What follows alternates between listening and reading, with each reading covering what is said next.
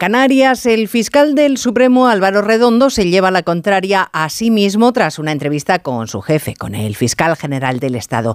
Aunque pensaba al principio que Puigdemont debía ser procesado por terrorismo, lo que le dijera García Ortiz, que no sabemos qué fue, le ha hecho ver la luz y ahora opina que Puigdemont no debe ser procesado por ese delito, por terrorismo. La jerarquía está perfectamente engrasada en el Ministerio Público. Recordarán cuando Sánchez dijo aquello de ¿de quién depende la Fiscalía? Pues eso, dando a entender que era el gobierno quien manejaba los hilos, aunque la ley no lo establezca así. Por tanto, puede ocurrir que después de una ley de amnistía, de los intentos de toquetear el código penal, de contaminar todos nuestros resortes democráticos para que al fugado se le perdone todo, todo, todo, no haya nada de lo que acusarle y pelillos a la mar. Onda Cero. Noticias Mediodía. Elena Gijón.